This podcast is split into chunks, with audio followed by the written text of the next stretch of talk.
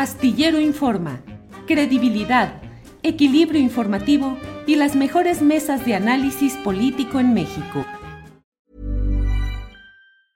Hiring for your small business? If you're not looking for professionals on LinkedIn, you're looking in the wrong place. That's like looking for your car keys in a fish tank. LinkedIn helps you hire professionals you can't find anywhere else, even those who aren't actively searching for a new job but might be open to the perfect role. In a given month, over 70% of LinkedIn users don't even visit other leading job sites. So start looking in the right place. With LinkedIn, you can hire professionals like a professional. Post your free job on linkedin.com slash people today. Hey, it's Ryan Reynolds, and I'm here with Keith, co-star of my upcoming film, If, only in theaters May 17th. Do you want to tell people the big news? All right, I'll do it. Sign up now and you'll get unlimited for $15 a month in six months of Paramount Plus Essential Plan on us. Mintmobile.com slash switch. Upfront payment of $45 equivalent to $15 per month. Unlimited over 40 gigabytes per month. Face lower speeds. Videos at 480p. Active Mint customers by 531.24 get six months of Paramount Plus Essential Plan. Auto renews after six months. Offer ends May 31st, 2024. Separate Paramount Plus registration required. Terms and conditions apply if rated PG. Ana Francis, saludos. Hola. Hola, chicos. Hola. Eh, Horacio Franco, buenas tardes, saludos. Hola, hola, buenas tardes, saludos a todos, ¿cómo están? Bien. Fernando Rivera Calderón, buenas tardes.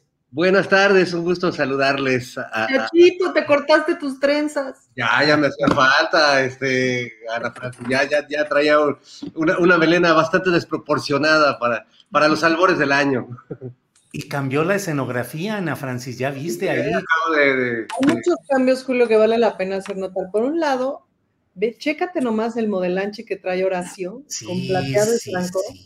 Se ve súper galáctico como, como de película del santo, así, como el malo de película del santo. No, y vieras cómo me senté. Yo iba a hacer la mesa hoy en la cama porque ayer me vacuné, me pusieron la tercera dosis, me ha caído, bueno, he, pasado la peor noche de mi vida con muchísima fiebre, un dolor de cabeza, pero ya hace como una hora me sentí bien, me metí a bañar porque di clases en mi cama, estaba dando las clases en el conservatorio a mis alumnos en mi cama, pero ahora sí ya, dije yo, ya me siento mejor, un poquito mejor, y me iban a ver realmente en cama y en pijama y todo porque no podía ni pararme. Me cayó muy pesadita la dosis, ¿eh? Híjole. buena moderna, ¿eh? Pues lo que son las cosas. Eh, sí, pero efectivamente, Ana Francis, hay muchos cambios de escenografía, de vestuario, de indumentaria, de todo, de corte capilar. No, hombre, no, hombre, estamos muy. Oye, Ana Francis, te ves espléndida, ¿eh? Te ves guapísima, verdaderamente. Trabajar en casa me ha hecho bien, fíjate, porque voy a la cocina, me hago mi cafecito. Todo tranquilo. Saludamos a quienes nos ven hoy en repetición en el canal 22. Muchas gracias. Este programa, La Mesa del Más Allá, se reproduce también ahí. Gracias en el canal 22. Y ya saben, mis estimados compañeros, que cuando se acerque el momento de decir adiós al canal 22 y seguir en nuestro canal de YouTube, pues tendré que acelerar algún momento en el que estemos en alguna respuesta como siempre espero que no lo tomen a mal, sino cuestiones logísticas que ustedes mejor que yo conocen. Eh, bueno, Fernando Rivera Calderón, ¿alguna vez pensaste tú en ser banquero?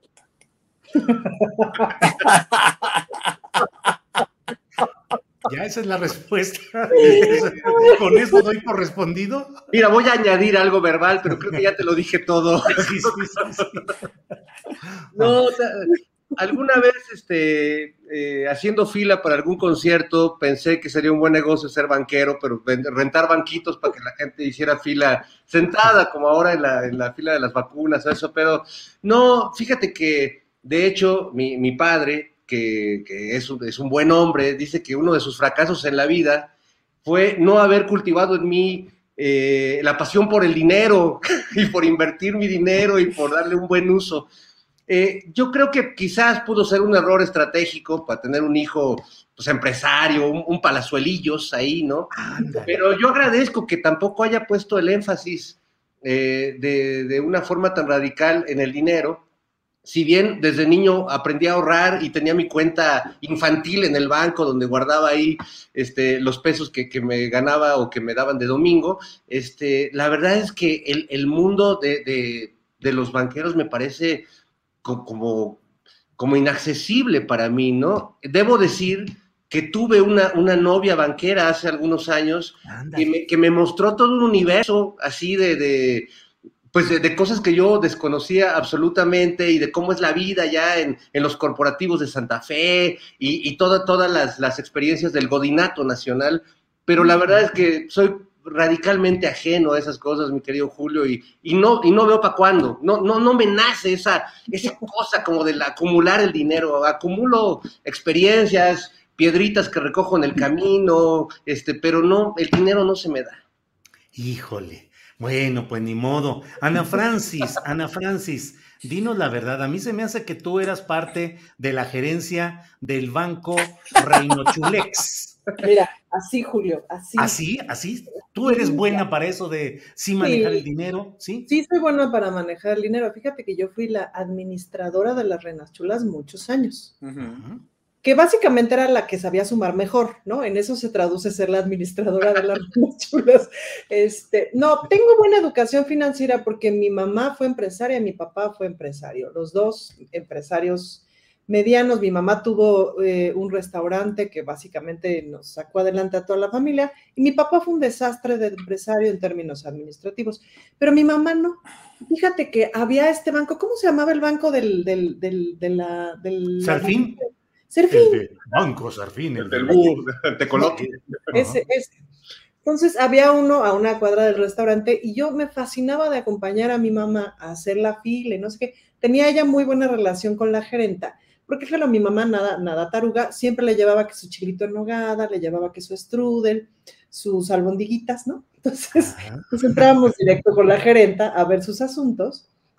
Y entonces a mí me fascinaba llevarme de estas fichas de depósito. ¿Se acuerdan que había fichas de depósito, fichas de retiro, no sé qué, que tenías que estar llenando y tal?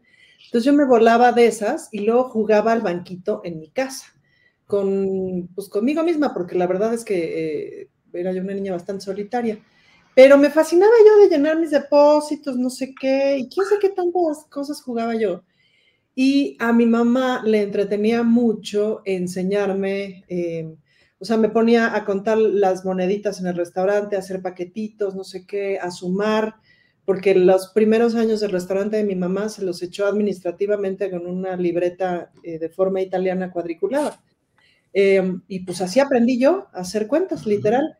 Y luego a mí me tocó hacer las compras del restaurante desde los 11 años, me iba yo a la Merced y luego a la central de abastos junto con un chofer y hacer las compras del restaurante, súper chiquita. Pues, Entonces era yo, pero achísima para las cuentas, porque tenías que estar al tiro de ver este puesto, el otro, no sé qué, y aquí me dan los 35 kilos de cebolla, pero si le llevo 36 y etcétera entonces me hice súper hacha para, para las cuentas y para la administración y en general me hice de un pensamiento muy matemático.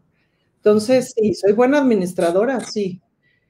Lo que pasa es que lo más angustiante para mí de eso, que ahí fue donde en, en algún punto ya pasé la administración de las reinas chulas y de todo eso a otras manos, es que pues es muy angustiante tratar con el dinero de la gente, tiene un lado muy, o sea, por ejemplo, en cosas como cuando en el Festival Internacional de Cabaret que conseguíamos algunos apoyos y los apoyos se tardaban meses en llegar y había que pagarle a los artistas que habían participado en el festival, bueno, Fernando te habrá tocado, ¿no? Que, que pues, los, los, apoyos llegan seis meses después, entonces lidiar con esos seis meses de espera de los artistas y tal era muy angustiante, pues, ¿no? Eh, entonces, ese es como el lado de la administración del dinero, cuando administras el dinero de los demás, ay, no, que qué pinche angustia, perdón de mi francés, perdón, Canal 22, em, porque eso, cuando eres empresario, no pagar las quincenas, la angustia de llegar a la quincena y de pagar las quincenas y que ya se te fue el IMSS y que se, no, en fin, todas esas cosas. son muy angustiantes. Bien, gracias, Ana Francis. Eh, Horacio, mira, Horacio prefirió irse con tal de no responder la pregunta o fue a buscar sus fichas de depósito de todo lo que ha manejado y todo lo que está manejando. Fíjate nada más lo que son las cosas. Bueno, es que, que, Horacio invierte en la bolsa, este, que, que, mueve grandes capitales, es como, como los de Citi. Así es, así es, es Citi Franco, Citi Franco. ¿eh? Bueno, pues mientras, mientras regresa eh, Horacio Franco, eh, que ya está por ahí. Horacio, Horacio, te escapaste para no hablar de lo bancario. Me escapé para no hablar de dinero, de plano, porque es para mí lo más horrible que existe en el mundo, pero pues es importante administrarlo y es importante cuando lo tienes, cuando lo tienes para, para vivir bien, para vivir como quieres, para darte tus gustitos, para, para gustitos me refiero no ostentar, sino irte de vacaciones de repente, comprarte una, una, no sé, yo, yo por ejemplo, de lo que más me gusta comprar o de lo que más compro serían instrumentos, ¿no? Serían mis, mis gustitos, ¿no? Cuando compro un instrumento, etcétera, etcétera. Pero ya cuando tienes de sobra es una gran enfermedad. Yo aprendí eso mucho cuando, otra vez, siempre, siempre salgo con lo mismo, pero cuando estudiaba yo en Holanda, aprendí muchísimo, en verdad muchísimo, a, a, ser en verdad muy este, administrado con el dinero y sobre todo a no ver el dinero como una, como una meta, sino como una necesidad, nada más. Los, en, en, esos países, sabes que toda la gente, todo el pueblo es pobre, en realidad. Se consideran pobres. En Suiza, en, en Holanda, en Alemania, la gente, la gente simplemente no, no, no vive, la gente de clase media, no vive para atesorar dinero, no vive para, para este, para guardar dinero, porque además los impuestos ahí te despelucan totalmente. Entonces, la gente administra su dinero muy bien, se da sus vacaciones, su mes de vacaciones, eh, este, dijéramos, en una, en una tónica muy, este, realmente nada pretenciosa, pues, ¿no? Ni, nada ostentosa, solamente la gente que tiene mucho dinero, esas tiene sus castillos en Suiza o en Italia o en donde sea, pero no los ves, ¿no? La clase media simplemente se va de campamento, se, se alquila una, una de estas caravans que les dicen allá, una, una de estas, este, pues, eh, eh, este, remolques de los en, su coche y se van así padrísimo de día de campo o de semana de campo, etcétera, etcétera, o se van a la playa y ya, ¿no? Eh, es como más, eh, en realidad, la, una vida de clase media así sin deudas y sin pretensiones es mucho más tranquilo, eh, mucho más tranquila porque vives muy bien y no necesitas realmente ostentar, ¿no? Una de las grandes enfermedades del dinero es la ostentación. Claro, Horacio, em, ¿alguna vez tuviste la tentación de volverte gerente de piso, ejecutivo de cuenta, trabajador con su saco y su corbata. ¿Alguna vez? Nunca en la vida, no. Eso es lo más alejado que existe de mis ideales. Totalmente. Eso y, eso ser... Franco, favor de presentarse a Caja 4. Caja 4, gerente Franco. Imagínate, no, no para nada, es igual que Fernando, ¿no? Que por ahí te manda a decir, Salvo Moltalbano aquí en el chat, dígale a mi querido pollito que esas etiquetas tan horribles de godinismo son eso, horribles. No me en mayor ni menor medida el dinero. Es buen siervo, pero muy mal amo, decía Alexander Dumas. perdón, perdón, este lo dije de cariño, la verdad.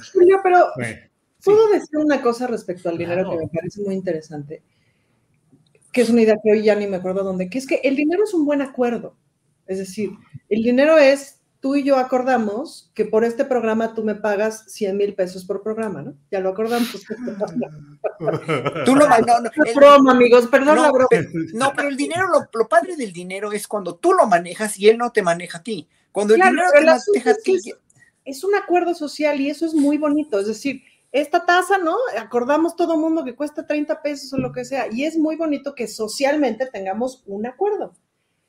El problema es cuando el dinero dejó de ser eso, un acuerdo, y se convirtió en un objeto en sí mismo de acumulación, de exhibición y de, ¿cómo se llama? De, eh, de castas, de clases sociales, etcétera, que es horrible. Pero en principio, el dinero y los bancos son un acuerdo.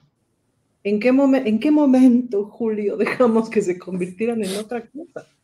Pues es la historia de nuestro presente y es la historia de lo que estamos hoy viviendo, esa acumulación de dinero, el manejo financiero, el manejo bancario. Fernando Rivera Calderón, ¿qué opinas del caso Banamex y particularmente de la propuesta que el propio presidente de México apoya de una mexicanización?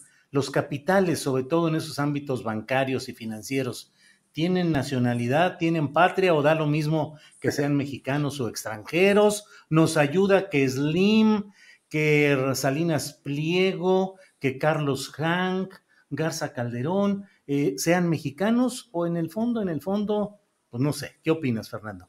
No, yo creo que el dinero eh, en realidad no tiene patria. Yo diría que de hecho fue el primer objeto o el primer acuerdo humano que nos permitió lo que hoy llamamos globalización, es decir, eh, fue un acuerdo que trascendió eh, las fronteras y que, bueno, pues ahora podemos ir a otro país y cambiar nuestras monedas por otras y hacer intercambios comerciales. ¿Se fue?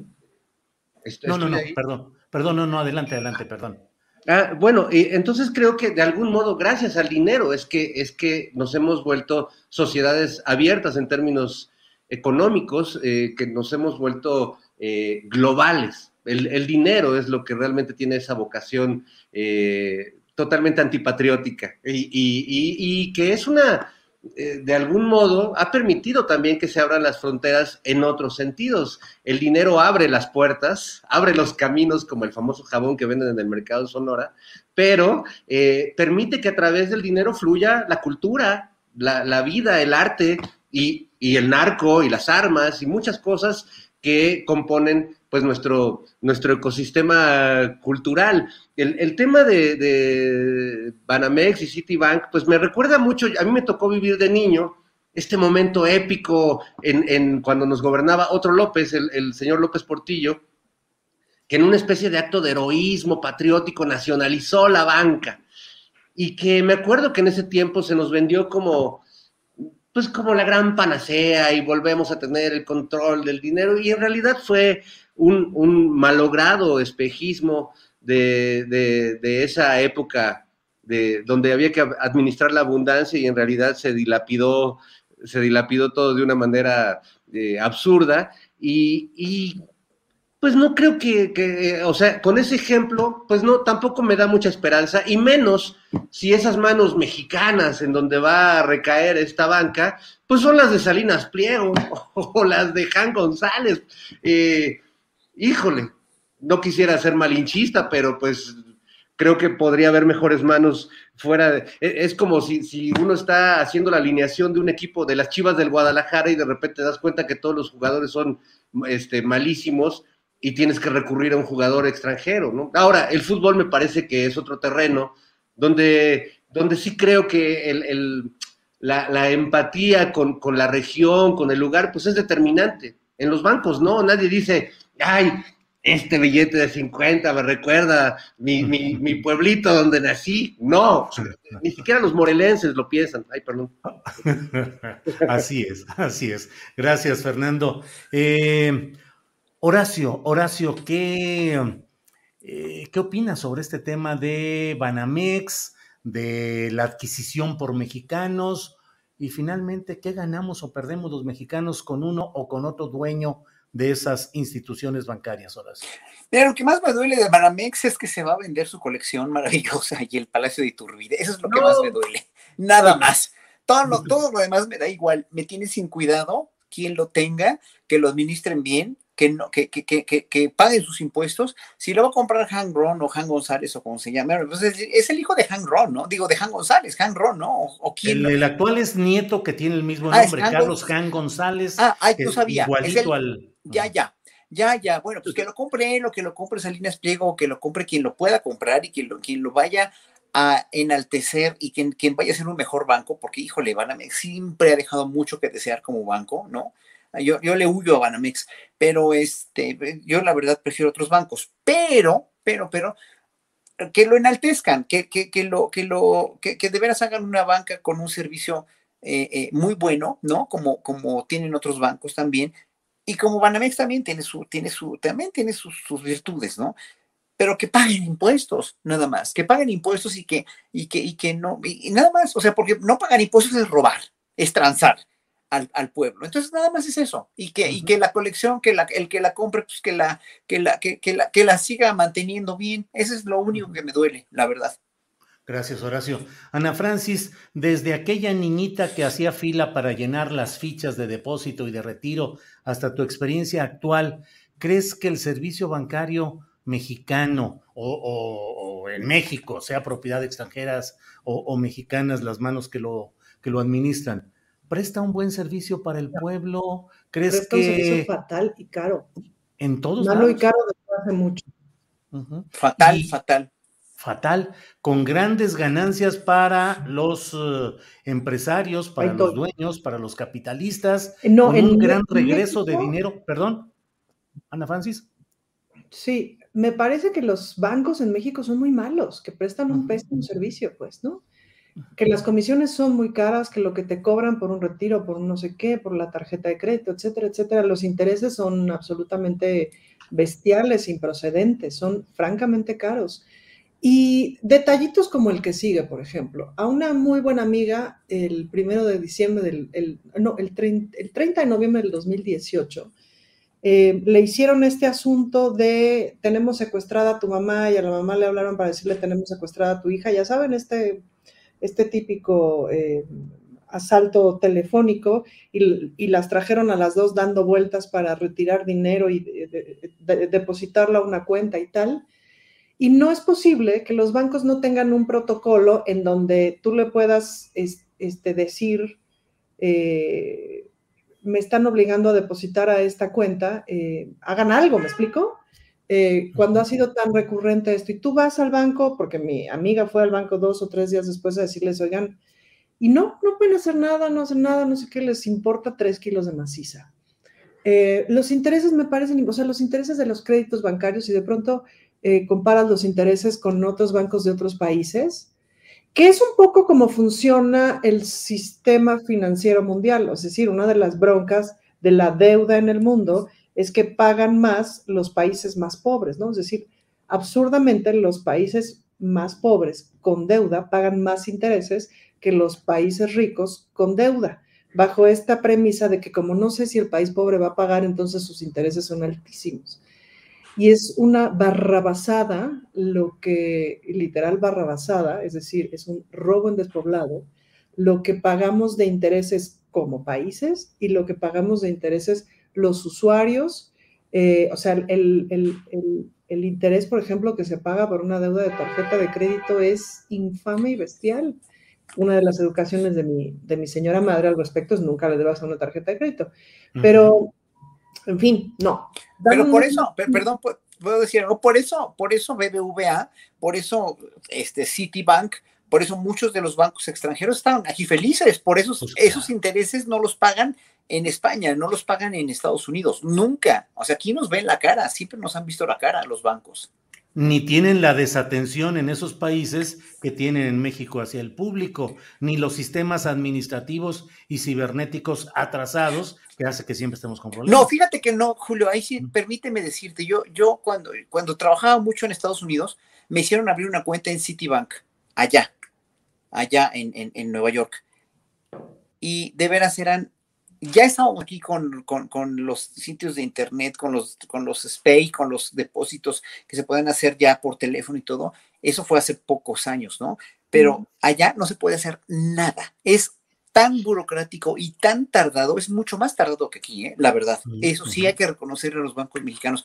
Hay bancos como Bancomer que sí prestan un buen servicio dentro de sus aplicaciones y todo, porque en Estados Unidos no se pueden imaginar el rollo que es hacer un depósito de un banco a otro. Es imposible, en verdad. ¿eh? Bien, gracias Horacio. Fernando Rivera, dinero, cochino dinero, pero ve nada más el argüende que hay en el INE a propósito de la revocación de mandato. ¿Cómo ves el, lo más reciente de este litigio eh, INE, eh, Hacienda, Gobierno Federal, que dice que no hay más dinero para el revocatorio. Fernando Rivera. Bueno, pues más allá del gran berrinche y el drama, eh, como de, tragedia griega, como de Eurípides que están haciendo los consejeros del INE, eh, pues creo que, que aquí casi, casi, Julio, diría que hay un tema de salud pública, porque el dinero, igual que las drogas, eh, causa adicción y, desengancharse de, de esa adicción como lo estamos viendo con los consejeros del INE, los lleva a vivir episodios de, mm, eh, de síndrome de abstinencia, como se, no sé si vieron Trainspotting, por ejemplo, cómo se pone Renton cuando le quitan la heroína, muy parecido a Lorenzo Córdoba, ahora que lo vimos así, ¡ah! ¿no? enloquecer, porque se pone uno muy mal cuando le quitan eh, aquello a lo que uno es adicto, ¿no? Entonces, este, yo creo que este es un caso para, para, para la, ciencia, para la, medicina, es un tema de salud pública y yo más bien sugeriría que los consejeros del INE, pues, eh, tuvieran una pequeña permanencia en, un lugar así como oceánica, para poder desapegarse de esta adicción tan tremenda que tienen al dinero, porque evidentemente eh, se puede hacer ese, ejercicio, pero me parece que, en esta locura de defender lo que ellos creen que es, es suyo, cuando realmente el, el, presupuesto que maneja el INE es un presupuesto que, da un bien común, eh, ellos no son la democracia, ellos no son, eh, ahora resulta que en, esta, en este tren, perdón que lo diga así, pero en este tren del mame, del hashtag, yo defiendo al CIDE, a la ENA, al INE, etcétera, eh, me parece que el INE no son Lorenzo Córdoba y Ciro Murayama. El INE nos pertenece a los mexicanos, a las mexicanas, ha sido una institución que ha costado mucho trabajo construir y donde se ha enquistado un grupo de poder, pues que ahora se asume como la democracia. Mm, perdón, o sea, ahí sí separemos el agua y el aceite y, creo que hay, que hay que darle su justa dimensión y no ponernos a rasgarnos las vestiduras, que es el deporte favorito de la oposición en estos tiempos, diciendo que lo que está en riesgo es la democracia, cuando en realidad lo que está en riesgo son los privilegios de un pequeño grupúsculo o grupete de, políticos este, que se sienten hechos a mano y que son como los científicos del porfiriato, ¿no? Gracias, Fernando. Em, Horacio Franco, mm, ya pasó un Santa Claus y los Reyes Magos, pero si tuvieras que poner una cartita en materia electoral, ahora que se está hablando de que viene una reforma electoral, tal vez después de las elecciones estatales eh, en seis estados que serán este año, que después de eso podría enviarse ya una propuesta de reforma electoral. Eh, si hubiera cartita a Santa Claus o a los, a los Reyes Magos, ¿Cómo te gustaría a ti que fueran las elecciones en México? ¿Qué quitarías? ¿Qué pondrías en el INE en cuestión de financiamiento de partidos, candidatos independientes? ¿Qué te gustaría, Horacio? No, a mí me gustaría nada más que la palabra autonomía no se confunda con licencia para transar y para gastar y para derrochar el presupuesto de, nosotros los mexicanos que los mantenemos. O sea, es que estos no son, tú decías, Fernando, que, que son políticos pues se malasumen como políticos. Tienen que ser consejeros, no políticos, no, no políticos de oposición, como ya son Murayama y, Lorenzo Córdoba. O sea, eh, en verdad, o sea, de veras que eh, ya, ya, ya, por ejemplo, estas declaraciones de Murayama de decir que, que las dádivas, ¿no? La dádiva de, las vacunas, ¿no? O sea, imagínate, o sea, eh, poner todas estas, estas cosas que finalmente el gobierno, con, lo, con, la, con la exposición que hicieron ayer, que estaba muy clara, eh, que estaba muy respetuosa, que estaba muy, muy concisa y muy realista, ¿no? Y no creo que vayan a, lanzar mentiras ni nada, ¿no? Eh, eh, y ya lo, habían, ya lo había lanzado Nancy Flores la semana pasada de Contralínea sobre los gastos terriblemente onerosos en carros rentados, en lavandería, que eran noventa y tantos millones de pesos, lavandería y, y, limpieza, ¿no? O sea, es en verdad surrealista. O sea, es en verdad, de veras, oneroso, es en verdad, no, no, no, no se, no, no se tiene vergüenza, pues, ¿no? Y más cuando, o sea, sí, si estuviéramos en el sexenio de Peña Nieto, pues todavía dirías lo mismo, en el de Calderón, pero hoy estamos en un sexenio con una austeridad republicana, porque ya vi, ya, ya, ya se demostró que si no hay austeridad, que si no hay una concienzuda este, eh, eh, eh, repartición de la riqueza en México, hacia primero los pobres, ¿no? no va a, no va a venir un, este, y esto no es populismo, y esto no es demagogia, esto es de veras ayudar a, la gente que lo necesita. Hay, mucha gente, muchos testimonios de, de, gente que yo he escuchado que recibe becas, que recibe este, lo, de la cuestión del precio justo a los productores en Chiapas o en otros estados. O sea, eh, sí están haciendo muchas cosas que tal vez no se consideran primordiales porque lo último que les importa a este tipo de personas es precisamente la, voltear a ver a los más desprotegidos, porque ellos no tienen nada que ver, porque ellos viven en otra realidad, en un mundo paralelo, en otro país, ellos viven en Suiza, ¿no?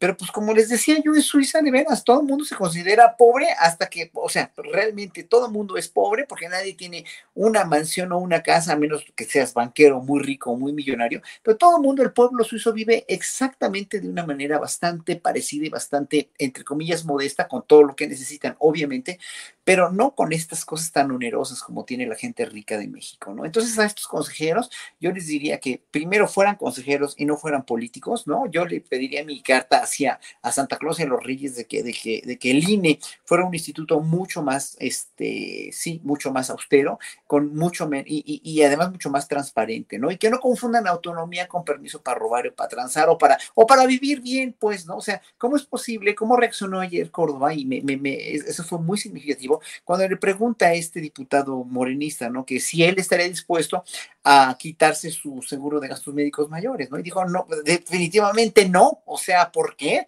O sea, como si fuera, o sea, no sé, no si ya se lo quitaron todos los burócratas y ya, a nunca, nunca, a mí como profesor de conservatorio jamás me dieron gastos de, seguro de gastos médicos mayores, nos vamos a liste y punto, pues, ¿no? Y si quieres un seguro de gastos médicos mayores, págatelo tú con tu salario, como si no te alcanzara, ¿no? Con esos salarios que tienen. Entonces, ah, eh, cada vez, cada vez que, que salen a hablar este, los consejeros, sí decepcionan más como, como seres humanos y sobre todo como, como gente solidaria para con el pueblo mexicano, ¿no? O sea, es, es, es realmente fatal. Entonces, para la reforma electoral sí se tiene que, hacer un instituto eh, electoral que sea mucho más austero y mucho más transparente y mucho, y, sí, que sea autónomo, obviamente, porque tiene que tener autonomía evidentemente, ¿no? Pero que no se confunde eso, porque también la UNAM es autónoma y hay muchas tranzas en la UNAM, hay muchos malos manejos en la UNAM y hay muchas inequidades en la UNAM y también en todas las universidades que son autónomas, ¿no? O sea, me, me, me, me impresiona que defiendan la autonomía universitaria, como estabas diciendo en la primera parte del noticiero, ¿no? Como estabas este, eh, en la entrevista con, con este reportero maravilloso, pero... Con Arturo Cano. Con Arturo Cano, sí. Este, o sea, eh, auto, eh, si vas a ser autónomo para hacer malos manejos o para transar o para robar o para hacer lo que se te dé la gana con el presupuesto que te da el gobierno, pues obviamente muy mal hecho. Claro.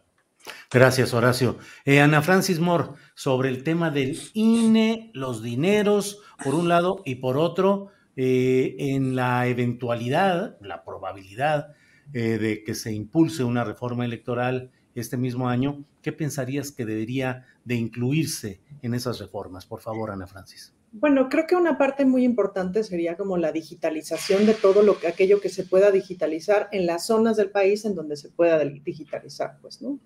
Por ejemplo, esto que pasó em, para las firmas de la revocación de, mandato, del proceso de revocación, em, que, había una, un formato digital, pues, ¿no? Que entonces cuando yo hice mi firma, pues dije, ah, qué padre, o sea, una aplicación de un celular y tal lo cual es muy viable, sobre todo para población urbana que tiene acceso a Internet de forma más o menos fácil, este, acceso a un teléfono inteligente, etcétera, lo cual probablemente es algo así como la mitad de la población. No quisiera yo dar un número falso, pero me parece que es bastante gente la que podemos tener acceso a eso.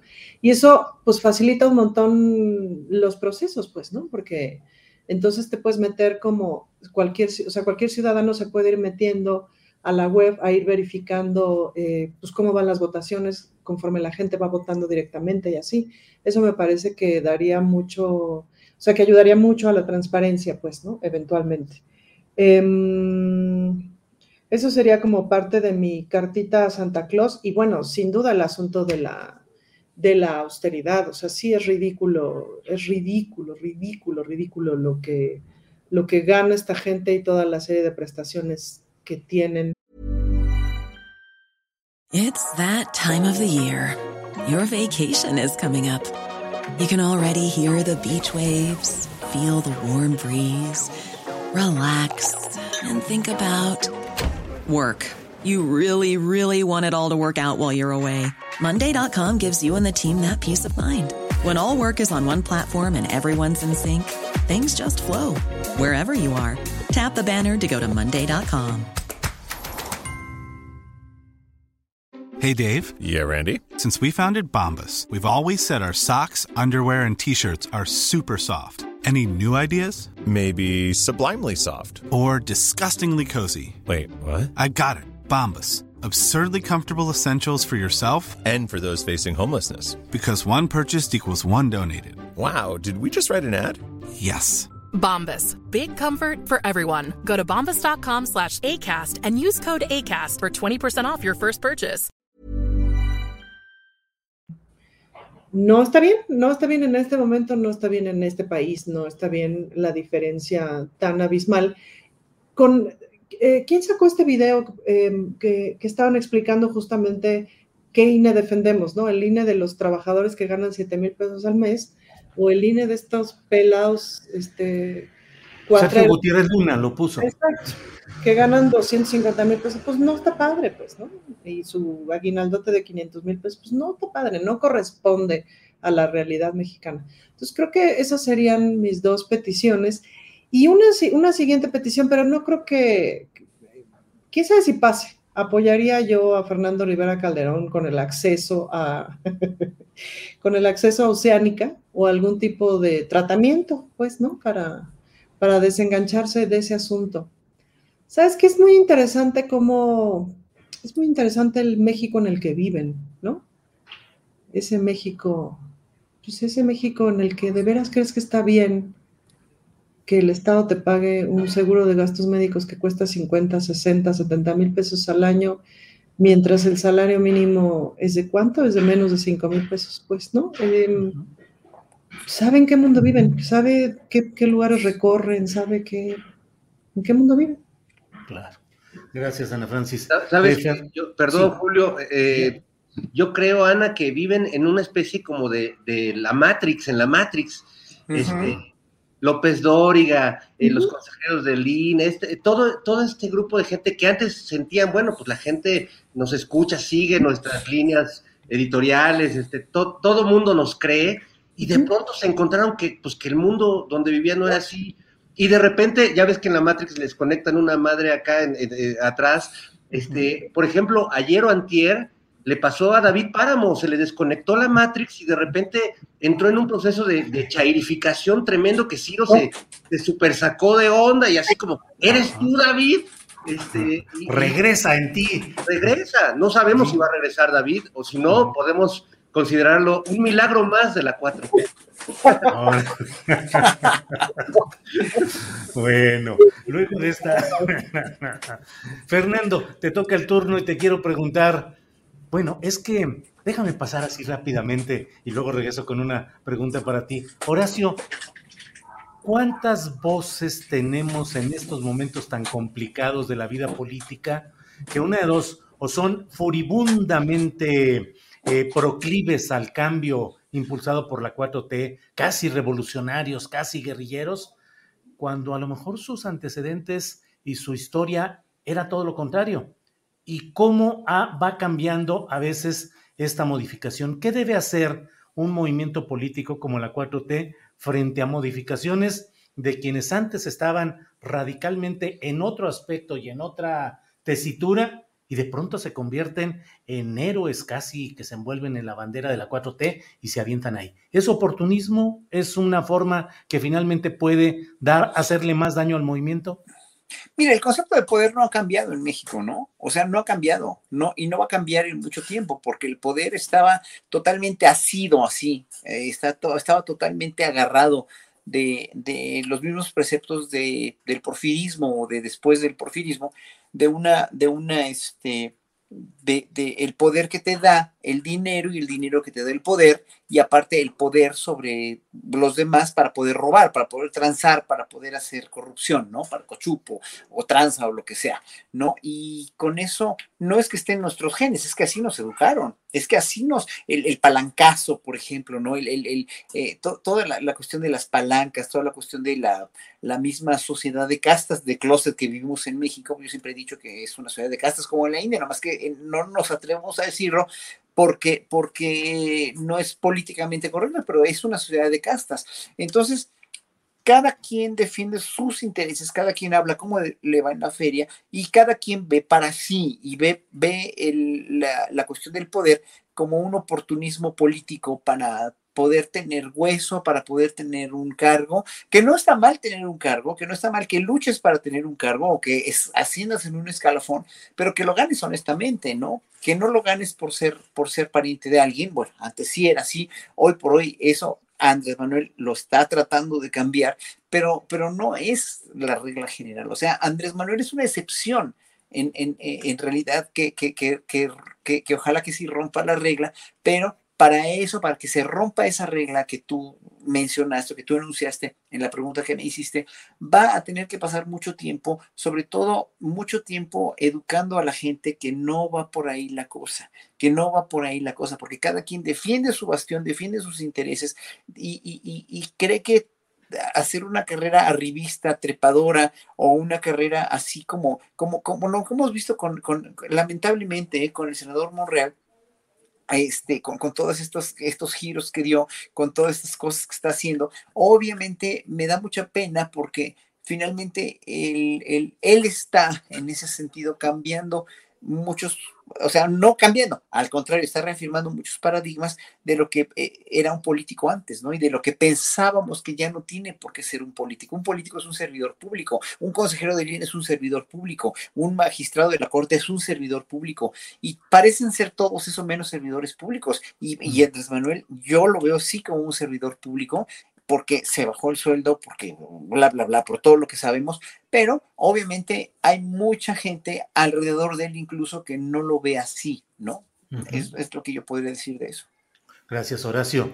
Eh, Ana Francis Moore, y, y, menciono el hecho de que tú estás viviendo actualmente en la política real, en la política concreta, como congresista de la Ciudad de México. Eh, ¿Cómo ves eh, esas transformaciones de quienes pueden estar ayer en el PAN o en el PRI y ser furibundos opositores a la 4T, por ejemplo, y de repente brincan y de repente ya dicen, aquí estoy, son bienvenidos, eh, ayudan, así se construye un frente amplio para seguir adelante, o son rémoras, o qué opinas de todo ello, Ana Francis? Ay, Diosito, pues me, parece que mi opinión es una opinión ampliada, es decir, hay casos que pues, está padre, ¿no? Eh, Tatiana Cloutier, por ejemplo, ¿no? Es un caso de alguien que fue panista hasta que, sí, ¿no? Fue panista. Sí, sí, sí, fue panista. Hasta que dijo, no, pues esto ya no me estaba pasando a representar y, bueno, es una, desde mi punto de vista, es una gran líder, una buena secretaria de, Economía y una mujer intachable, si me lo permiten. Pero pues hay otros casos que cómo les ayudamos, pues, ¿no? Em, entonces sí me parece que hay casos y casos y la práctica, lo que pasa es que hay muchísimas prácticas corruptas, no solamente en la política, ojo, porque la política es el reflejo de lo que somos como sociedad. He estado leyendo muchos artículos esta semana, notas, comentarios, etcétera, de mis compañeros y compañeras legisladores del Congreso de la Ciudad de México sobre los hechos de violencia que vivimos en diciembre y con los que estamos padeciendo, hechos de violencia internos, y, y cómo de pronto es así, o sea, como que los comentarios son, es que los otros son violentos. ¿Cómo no podemos asumirnos como un congreso, ¿no? Un congreso junto, que estas 66 personas estamos sosteniendo un estado de violencia, pues, ¿no? Y en ese sentido, ¿qué cada quien está haciendo para sostener ese estado de las cosas? Porque es muy fácil decir, esos, los güeyes de mi compadre son, son los que son de una determinada manera o de la otra. Entonces, a mí me parece muy interesante revisar como revisar como toda la cultura corrupta en la que hemos ido creciendo que ha sido básicamente toda mi vida adulta y tal, y cómo eso se puede ir transformando y se puede cambiar. Es cierto y sabemos que, que, que, de, que de, pronto no había manera de transitar la vida cotidiana, sino atravesadas por, por, momentos de corrupción. No había manera de transitar la vida familiar si no atravesabas momentos de corrupción. ¿Y a qué me refiero con momentos de corrupción? No poder desear divorciar de un señor que te golpea es corrupto. Eh, no poder decir en voz alta que, que, tienes un pariente que te toca chistoso es corrupto, etcétera, etcétera, etcétera. Pues no todos esos abusos y costumbres. Em, que nos han conformado como somos, pues también son parte de una historia de corrupción que hay que desmontar. Em, entonces, pues casos y casos, pues, ¿no? Em, el asunto es cómo hacemos, y esa es como la gran tarea, y que lo ha dicho el presidente varias veces, cómo hacemos para que la política se convierta en un oficio limpio, con ciertas personas sucias, que siempre habrá ciertas personas, o sea, tú no dices los ingenieros e ingenieras de México y piensas que es un gremio corrupto, no necesariamente, me explico, es un gremio, que habrá ingenieros, ingenieras corruptos, etcétera. Lo mismo puedes pensar de la medicina o de casi cualquier profesión. De los periodistas, por ejemplo, es un gremio del que piensas bien, aunque justamente en estos tiempos hemos visto todos estos este, periodistas chayoteros eh, corruptos. ¿no? Sí. Em, ¿Por qué no pensamos eso de los políticos? Es decir, el ser político, política, pues es una profesión. Vamos a ver persona por persona eh, de qué lado se coloca todos estos dichos de, bueno, es que en la política le tienes que entrar a ciertas cosas, te tienes que tragar tu plato de mierda, etcétera, pues yo pienso que no, ¿no? No te lo trajes. Pues sí. sí cuatro meses, ya les diré en tres años. Este, Pero pienso que no, que justo hay que empezar a decir otras cosas. Es decir, esto no tiene por qué ser un mal oficio, no te tienes por qué tragar la mierda, no te tienes por qué corromper. No, hay muchas cosas que considerar, sí. Cuando estás en, estos, en estas posiciones, tienes una otra visión de cancha y de pronto pues los procesos son más lentos, las cosas no ocurren tan rápido como, como quisieras como activista, ¿no? Claro. Porque hay muchas otras cosas que consideran, pero lo político no es corrupto per se, y el chapulineo no es corrupto per se. El chapulineo no es corrupto per se. Bien, Ana Francis, gracias. Nos quedan nueve minutitos antes de que digamos adiós al canal 22, así es que eh, nos quedan más o menos tres minutos a cada cual. Y le pregunto al médico Rivera Calderón su opinión como facultativo. ¿Es bueno el remedio de paracetamol, Big Vaporub, miel con limón y algunas caricias? Tu micrófono. Las caricias siempre serán un remedio para todo. Eh, yo cada vez las valoro más porque cada vez las, las, es más difícil ah, tengo una sobrina maravillosa que, es la única que me apapacha en estos tiempos de manera este, desenfrenada, a quien le mando un saludo a, mi Alessandra hermosa, eh, pero siempre la caricia cura. Ahora que yo eh, estuve, que ya ven que Santa Claus me trajo un, Omicron de, regalo, me, sorprendió que, el doctor justo me dijo que evitara tanto las vaporizaciones con, con vapores muy calientes como el Big Vaporub que a mí mi mamá me, no, no solo me ponía, me ponía mucho porque yo de niño fui asmático y tenía, siempre tenía alergias y esto, y a mí me ponían, me echaban todo, pero en cantidades industriales, y la verdad es que no recuerdo que me haya ayudado mucho, pero ahora el, médico que, me atendió eh, justo me dijo, no va por RUB, y me sorprendió mucho que el doctor Alcocer y que ahora el presidente lo recomendaron, eh, y yo creo que ahí valdría la pena que se pusieran de acuerdo, porque parece una nimiedad eh, y el, el Big Vaporub está demasiado integrado a nuestra cultura de salud. Así como cuando te enfermabas y te daban Sidral Mundet, que todavía no entiendo la razón científica. Este, pero, por alguna razón mi, mamá me daba sidral, hasta me lo entibiaba, ¿no? era como sidral calientito. El asunto es que era tibio, eso es lo que era horrible. Era, era como, como lo, que llaman un tinto de verano, pero para enfermitos del, del pecho.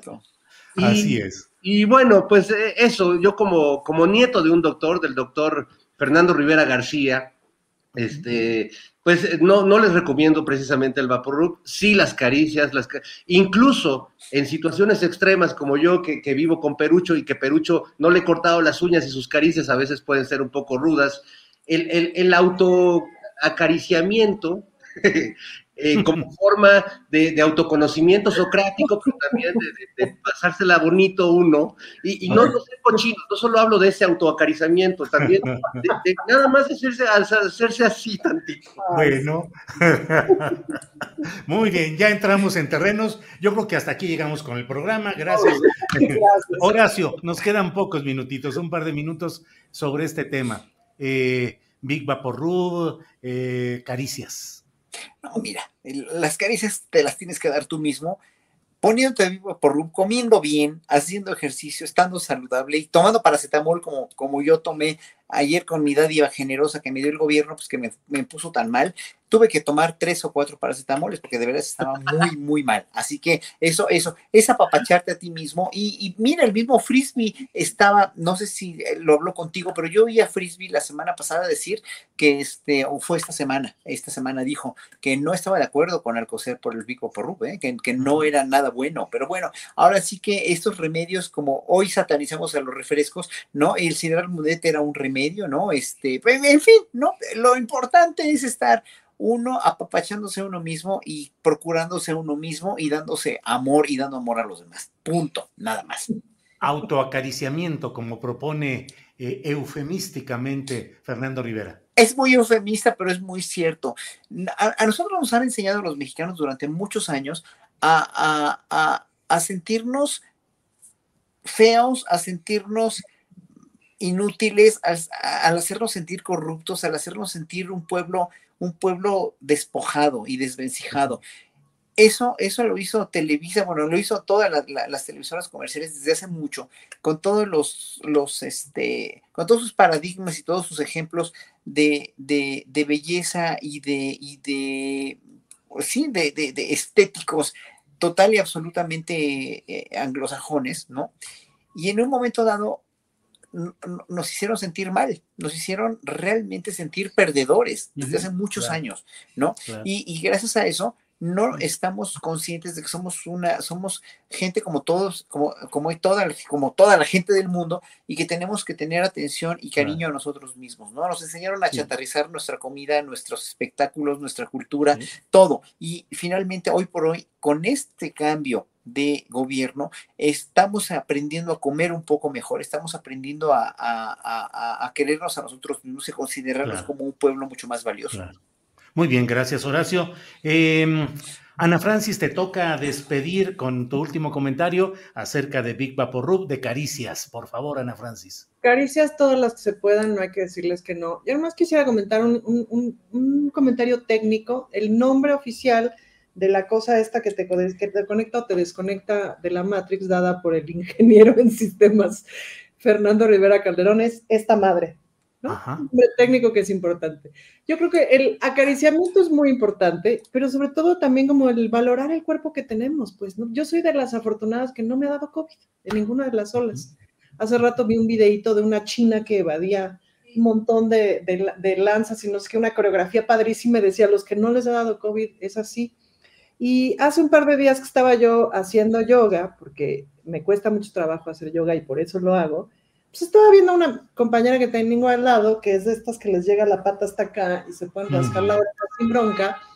Y de pronto me dio un ataque de risa, como de decir, bueno, obviamente hay cosas que nunca voy a poder hacer, que nunca pude haber hecho con, este, con esta genética, con este cuerpo, pero mi cuerpo es un gran cuerpo, es un cuerpo sano, que me ha acompañado, que me ha llevado que me ha dado grandes placeres eh, de muchas formas.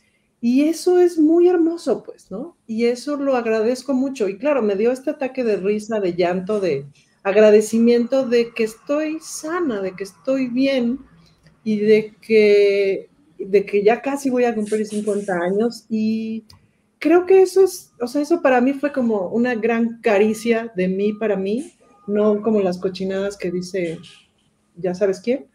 Em, y pues eso me parece que es muy disfrutable. Claro que las caricias, claro que el paracetamol, y sí, bueno, sobre el Big Vaporub hay opiniones. Yo no lo uso porque me resulta muy em, agresivo para, las vías respiratorias, em, pero sin duda que el, pues que el tratarse bien, ¿no? El tratarse bien, el tratarnos bien. Bien, pues... Uh, estamos eh, así con precisión casi eh, exacta, eh, cerrando esta transmisión. Es la mesa del más allá con Ana Francis Moore, con Fernando Rivera y con Horacio Franco en este viernes 14 de enero. Y les decimos a todos quienes nos han acompañado en esta transmisión en el canal 22, gracias, gracias, muchas gracias. Nos vemos el próximo viernes. Gracias y hasta luego. Bien, Bien, pues seguimos nosotros aquí en nuestra transmisión en el canal de YouTube y en Facebook también. Y bueno, pues llega la gustada seccioncita de los postrecitos. Lo que quieran agregar, por favor, Fernando Rivera Calderón. Bueno, eh, postrecito. Pues fíjense que el, eh, el, lunes 17, el próximo lunes 17, Luis Echeverría Álvarez, expresidente de México, eh, corresponsable de los, de los sucesos del 68 en Tlatelolco, del 71, eh, eh, cumple 100 años, un siglo, un siglo. Me acuerdo cuando López Portillo decía que para un político el olvido podía ser eh, el mayor castigo o, el mayor premio, ¿no?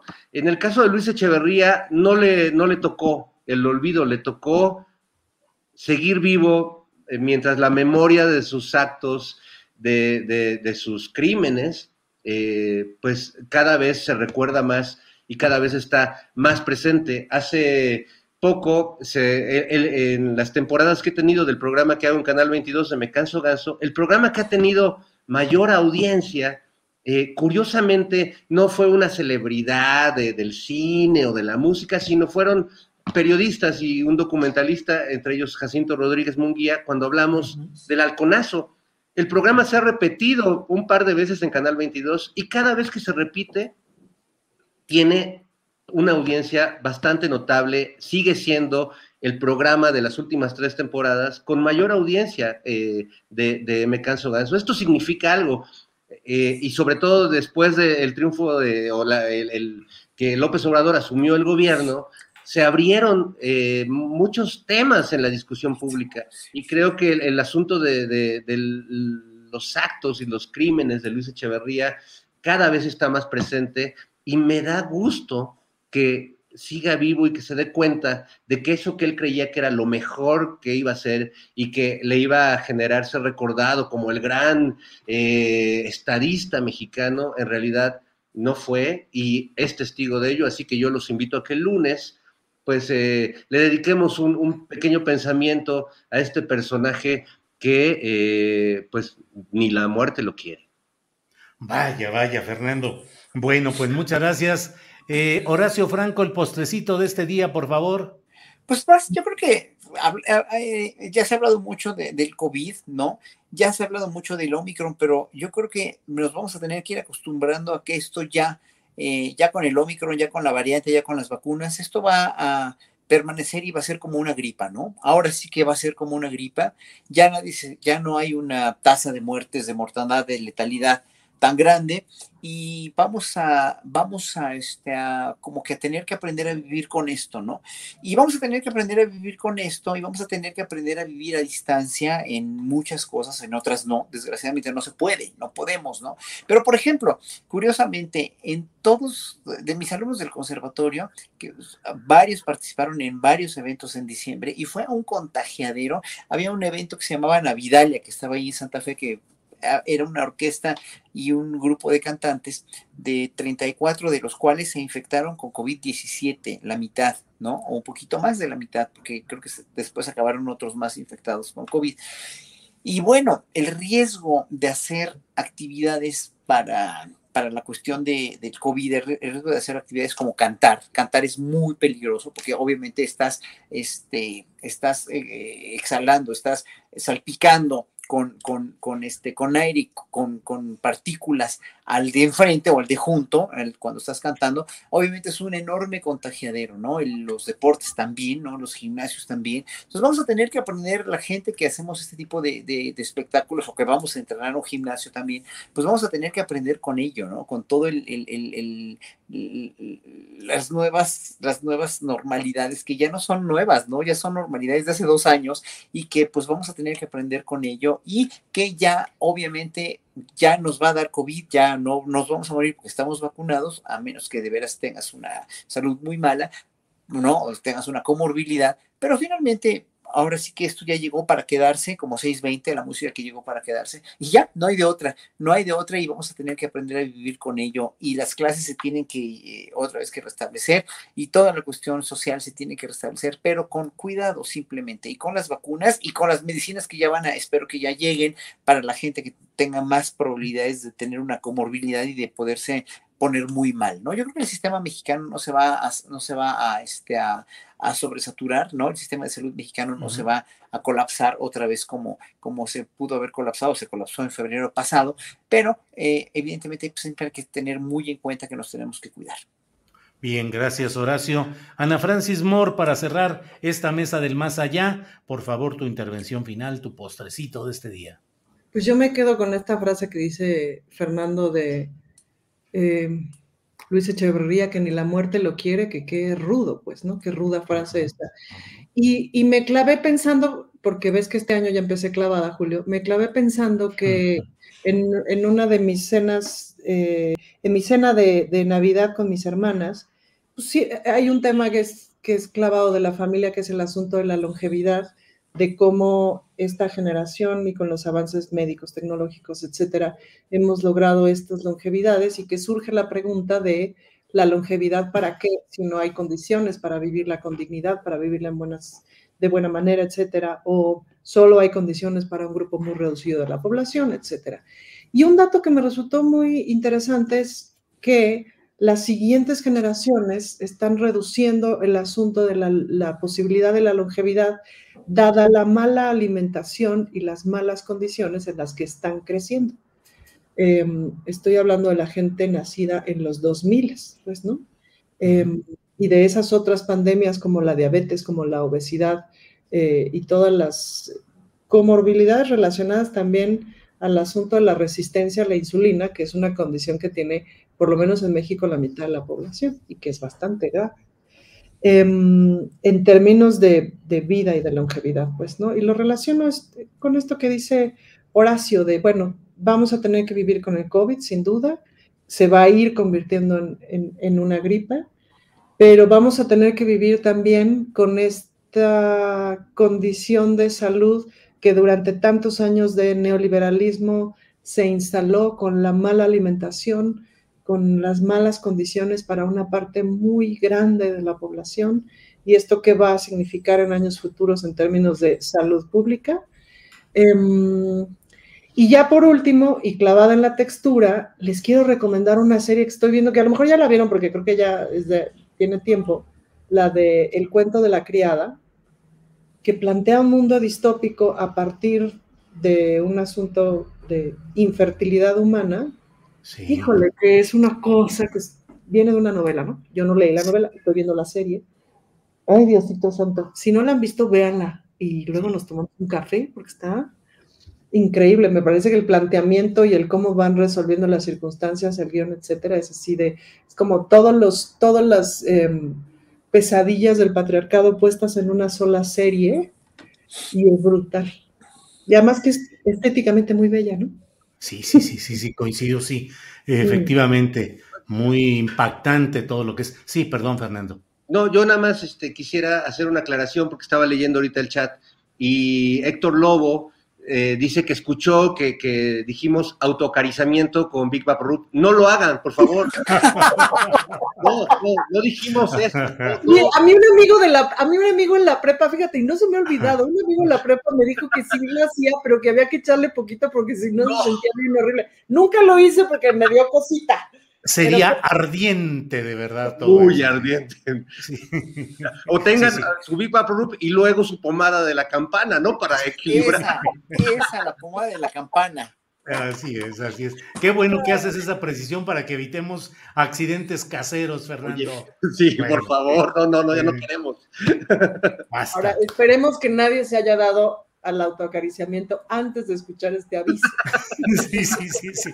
A lo mejor con las premuras alguien no esperó eh, las recomendaciones del médico Rivera. ¿eh? Bien, pues Fernando Rivera Calderón, muchas gracias. Buenas tardes. Muchas gracias a todos. Hasta luego. Horacio, gracias y buenas tardes. Buenas tardes a todos. Un placer, como siempre. Ana Francis, gracias. Buenas tardes. Buenas tardes y un buen fin de semana de autoacariciamiento. Gracias, hasta luego. Gracias. Hi, I'm Daniel, founder of Pretty Litter. Cats and cat owners deserve better than any old-fashioned litter. That's why I teamed up with scientists and veterinarians to create Pretty Litter. Its innovative crystal formula has superior odor control and weighs up to 80% less than clay litter. Pretty Litter even monitors health by changing colors to help detect early signs of potential illness. It's the world's smartest kitty litter. Go to prettylitter.com and use code ACAST for 20% off your first order and a free cat toy. Terms and conditions apply. See site for details. ¿No se merece tu familia lo mejor? Entonces, ¿por qué no los mejores huevos? Ahora, Egglands Best están disponibles en deliciosas opciones. Huevos clásicos, de gallina libre de jaula y orgánicos de Egglands, que ofrecen un sabor más delicioso y fresco de granja que le encantará a tu familia. En comparación con los huevos ordinarios, Egglands Best contiene la mejor nutrición como 6 veces más vitamina D, 10 veces más vitamina E y el doble de omega 3 y B12. Solo Egglands Best. Mejor sabor, mejor nutrición, mejores huevos. Visita egglandsbest.com para más información. Para que te enteres del próximo noticiero, suscríbete y dale follow en Apple, Spotify, Amazon Music, Google o donde sea que escuches podcast. Te invitamos a visitar nuestra página julioastillero.com.